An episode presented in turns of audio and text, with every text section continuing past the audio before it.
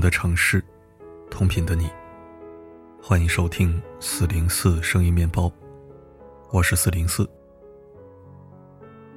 文章开头这些恶意满满的话语，你是否一些意气，倍感熟悉？在学生时代，或亲身承受，或亲眼目睹。没错，这是某些老师批评学生的时候常用的狠话。在我年少时司空见惯，如今文明新时代。我以为不会再有此情此景了，结果世界还是那个世界，人间也还是那个人间。那些有关课堂、有关师生、有关校园政治的语言暴力和精神虐待，原来从未绝迹。近日一则视频在网络上流传，看得我窝火又窒息。事发北京某小学，课堂上两名女老师联合批评一名破坏了秩序的小女孩。并煽动全班同学针对他、敌视他、排挤他，语言之狠厉，态度之恶劣，用心之险恶，我恨不得冲进视频里给那两个毒舌妇人几个大耳刮子。视频长达三分二十四秒，但并不是整个批斗现场的全部时长，因为视频开头小女孩已经是站着的状态，其中一名老师还说：“别让我再拉你。”这就证明连动手拉扯带语言暴力。在视频录制前就已经开始了，直到视频结束，两位老师还在喋喋不休。可见，针对小女孩的语言暴力，绝非我们自行估算的事件。真的，不管我是不是一直梦想自己未来能有个女儿，天生女儿奴，也不管我是不是嫉恶如仇、同理心强、共情力更强，视频里老师的做法，都太令人感到愤慨和压抑了。不知道实情的话。我还以为这个被围攻的小女孩，把那两位满嘴毒液的女老师家祖坟给炸了呢。这得多大仇啊！要如此歹毒的出语羞辱一个六七岁的小女孩，还要煽动全班同学一起搞孤立、玩批斗。虽然视频中释放的信息已经很明了了，无非就是小女孩在班级搞活动的时候小动作多了一点没有严格遵守课堂纪律，可能影响了活动整体效果。因此，老师气不打一处来，对小女孩进行批评斥责。但是我还是认真搜索、整合了各路信息及线索，并详细了解了事件全貌和所有细节。因为作为媒体人，表达观点一定要力求严谨和客观，不然视角清奇的喷子、杠精、键盘侠们总能找到切入点，他们可不是吃素的。三分二十四秒的视频之外，还有一个活动现场的视频。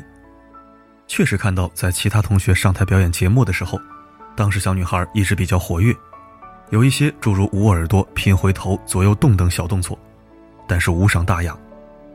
而且其他小朋友也有类似举动，只是小女孩坐在靠外边的位置，稍有晃动就会比较明显，所以变成了典型。好家伙，就这么点事儿，结果让两个老师硬是搞了一场批斗会。得亏这是二零二二年。得亏视频是彩色的，不然我还以为这是回顾七十年代某运动的历史纪录片呢。从小女孩的着装和外表，可以看出爸妈对她的用心照顾和精心打扮，她一定是全家人眼中备受疼爱的宝贝。可爱的小辫子，粉色的小裙子，搭配着好看的头饰，我想小女孩那天也一定很开心吧。毕竟每个女孩子。都希望自己是人群中最靓丽的花朵，最吸睛的天使。没成想，原以为最开心、最明媚的一天，却被围堵在了恶意笼罩的恐怖黑幕中。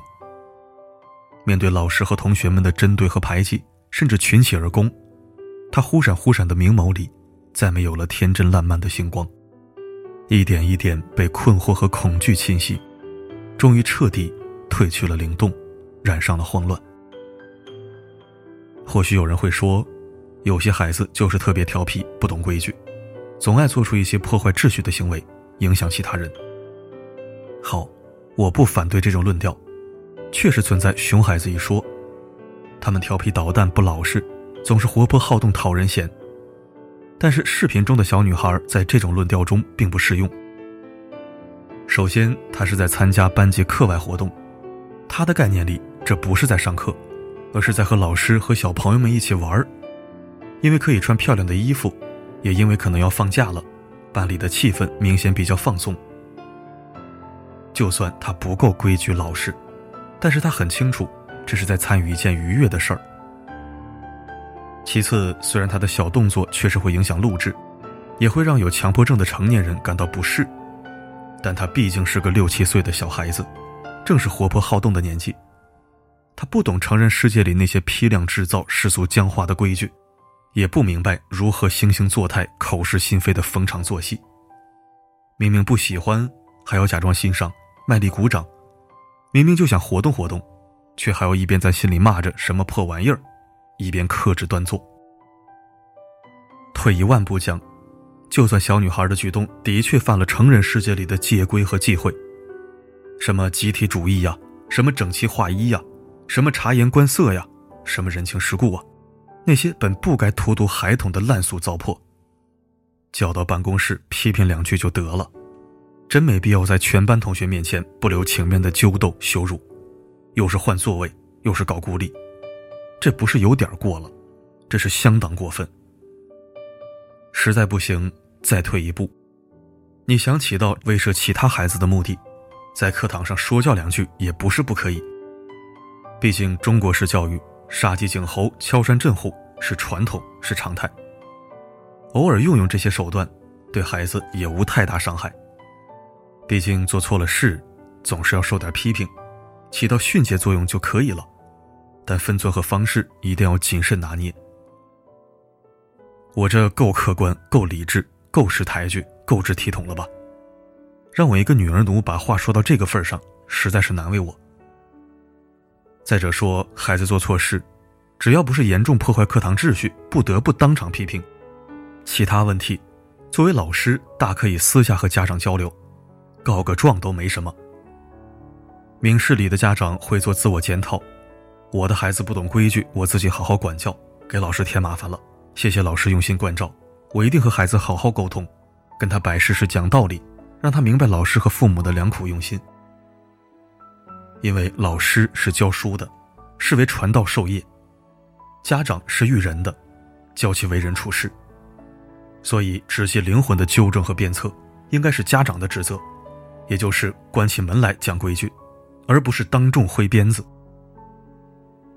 那么，如果遇到了不明事理的熊家长，老师做到尽心尽力就好，职业道德所在，一切点到为止，其他的交给造化，只求无愧于师者仁心。如此处理，岂不相安无事，万事大吉？可是某些为人师者，却偏偏没有这些觉悟和素质。放在什么年代都一样，他只顾着在一群不谙世事的孩子面前擅专弄权、滥用淫威。他们就是教师队伍中的害群之马，极尽辱没师风、败坏师德之能事。一颗老鼠屎，坏了一锅粥。如果这个被围攻批斗的小女孩是教育局局长家亲戚，或是本校校长家孩子，那两个老师还敢这么嚣张无礼吗？我想到时候画风可能就是这样的了。活动现场专门给小女孩录制镜头，其他孩子都是陪衬。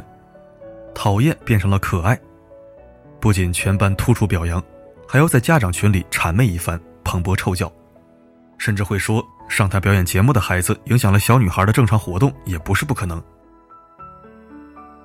调侃归调侃，但我是真的对教师队伍中的某些人渣嗤之以鼻，深恶痛绝。更令人哭笑不得的是，这则丑闻之所以能传播出来，是因为涉事老师真的把视频发到家长群里去了，可见其跋扈程度已经近乎失智。他竟然不知道自己的所作所为足以引发全网震怒，形成巨大舆论，还好意思理直气壮地跑到家长面前耍威风。他是不是平时专横惯了，以为所有家长和孩子都拿他没办法呀？我的天！还真就是你的孩子在我手里，你就得给我放老实点可笑之外还有可悲。我为什么一直说视频让我感到窒息？不是因为两个老师联合起来对小女孩施以疯狂的语言暴力，也不单纯是他们别有用心的煽动其他孩子共同批斗小女孩。还有其他孩子的反应，让我感到毛骨悚然，犹如万箭穿心。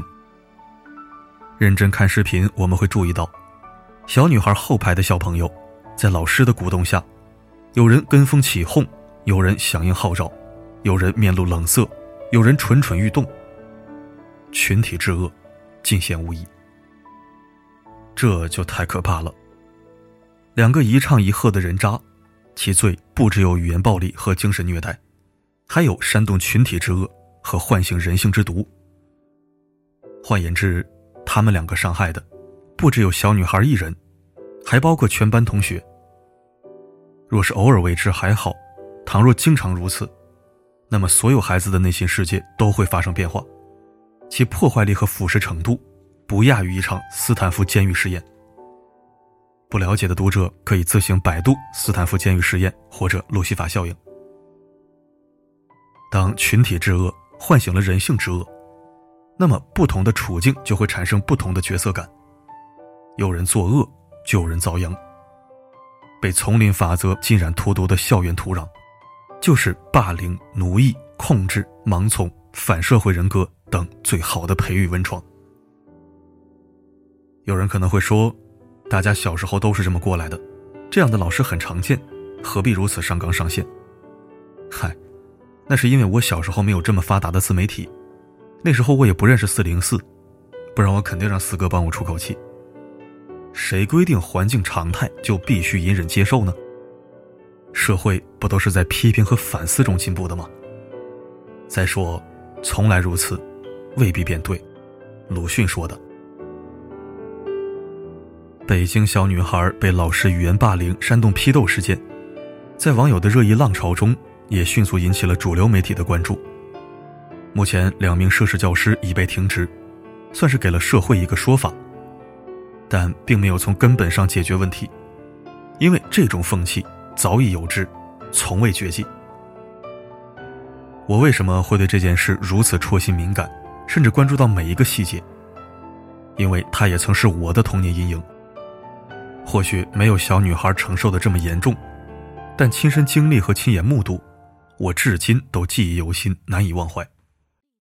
不是我狭隘记仇，而是在当时，他真的刺痛了我，也留下了印痕。少时因为家庭变故，经常转学搬家。新来的这个身份，我早已麻木习惯。好在学习成绩不错，比较受主课老师照顾，人际关系也说得过去，不至于混成软柿子、受气包。印象深刻的切身经历大约有三次。一次是小学时候在河南上学。寄宿是封闭性学校，人生地不熟，父母远在北京，我哭哭啼啼一个月才适应环境。当时我们的体育老师是一个体校刚毕业的毛头小伙子，看到我的名字是四个字的，因为四零四是蒙古族，身份证体现蒙古名，他就叫我日本人，还煽动其他同学一起叫，给我气得当场亮明身份，我祖上是杀鬼子的，你才是日本人。那小子还作势要过来踢我，我含着眼泪跟他对峙。后来很长一段时间都有几个调皮捣蛋的同学总叫我日本人，还有更过分的直接称呼我为太君，搞得我那一年不知因此打了多少次架，放了多少次体育老师的自行车气。我不拒绝同学开玩笑取的外号，但是你不能有羞辱意味，在那个循环播放小兵张嘎的年代，这就是语言暴力。另一次是在初中时候，我回了北京读书，因为我上课说话被数学老师发现，他当众直言：“你一个外地来的还不好好学习，说什么话？不爱学回老家种地去，别在这影响我上课。”我当时被羞辱的愤怒已经盖过了被批评的恐惧，当即怼了回去。至于说了什么，我已印象模糊，只记得数学老师气得半天说不出话，只从牙缝里挤出一句。明天你不用来了。放学回家，我怕真的不能上课，就给数学老师打电话道了歉，但是心里一直咽不下这口气。我犯错误，你批评我什么都可以，干嘛用歧视性措辞和语气？好像北京以外的人就不是中国人，好像我的生杀大权都在你的手中一样，你算老几？还有一次，是对我影响最彻骨、最深刻的。发生在高中，坐标内蒙，因为戳穿了班主任的偷懒和失职，我被他挤兑了整整两年。或许是我不谙世事，不够圆滑，太过认真，也太过耿直。但是高中三年，有两年在隐忍和克制中度过，这对于任何少年都是一种压抑和折磨。我做了什么要承受这些呢？当时我是纪律委员，在没有老师的时候，负责维持班级的秩序，尤其是自习课，我还要在讲台上看自习。如果换做现在，我肯定是老师同学两不得罪，对上能交差，对下卖人情，何必那么认真呢？当时我可是真管呢，搞得同学关系越来越差。有一天又是自习课，有女同学腹痛严重要请假，我去办公室找老师开条子，不然校门出不去。结果发现我们班主任在办公室玩 QQ 游戏，却天天骗我说去开会。这不就是浪费我的时间，给自己偷懒的吗？我没有当场发作，办完事儿回到教室，越想越不爽，直接把板书擦掉，写上五个大字：“班级大联欢。”后来的事儿就很刺激了，同学们在我的号召下，唱歌的唱歌，跳舞的跳舞，作妖的作妖，因为我说了，出事算我的。也确实不出所料，吵闹声惊动了巡查的年级组老师，教务处主任都来了。问我你们班老师呢？我说老师在办公室里斗地主呢。